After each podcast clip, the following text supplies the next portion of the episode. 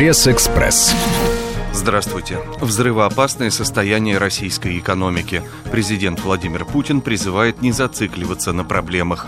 Так озаглавлено передовица в независимой газете.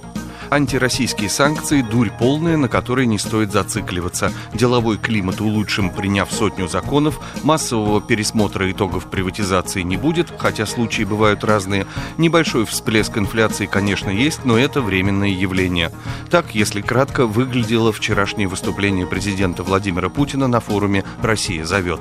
Формат инвестфорума, как известно, не предполагает запугивание инвесторов страшными рассказами о российских реалиях. Однако именно обсуждение обсуждения угроз и способов преодоления кризиса вчера не хватало больше всего.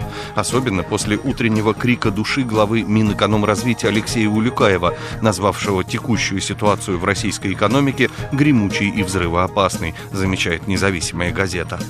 ЦБ бросает якорь. Эльвира Набиулина обещает инфляцию не выше 4%.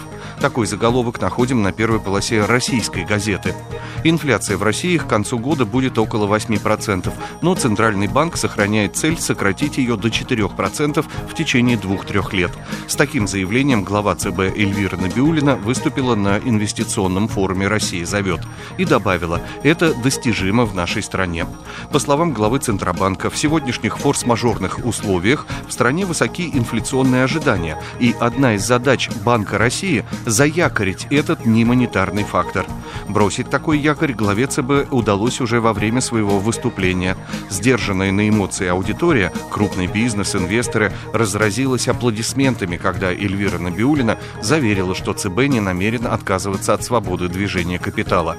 Представить, что в стране перейдут к фиксированному курсу или решат ограничить выдачу валюты, практически невозможно. Это привело бы, с учетом масштабов страны, к панике не только среди бизнеса, но и среди населения. Поэтому якорь Набиулиной оказался своевременным. Успокоила она и рынки. Такие фундаментальные факторы экономики, как российские долги, корпоративные и внешние, находятся сегодня на достаточно низком уровне, популярно излагает российская газета. Цены на сырье упали до самого низкого уровня со времен мирового финансового кризиса, отмечает в заголовке деловая газета «Ведомости» избыточное предложение нефти, медленное восстановление мировой экономики и спроса на металлы, рекордный урожай ряда сельскохозяйственных культур, потеря интереса к золоту как инструменту для инвестиций и хеджирования рисков, а также укрепление доллара. Все это заставляет экспертов говорить как минимум о долгосрочной стагнации на сырьевом рынке. Со свежей прессой вас знакомил Андрей Егоршев. Пресс-экспресс.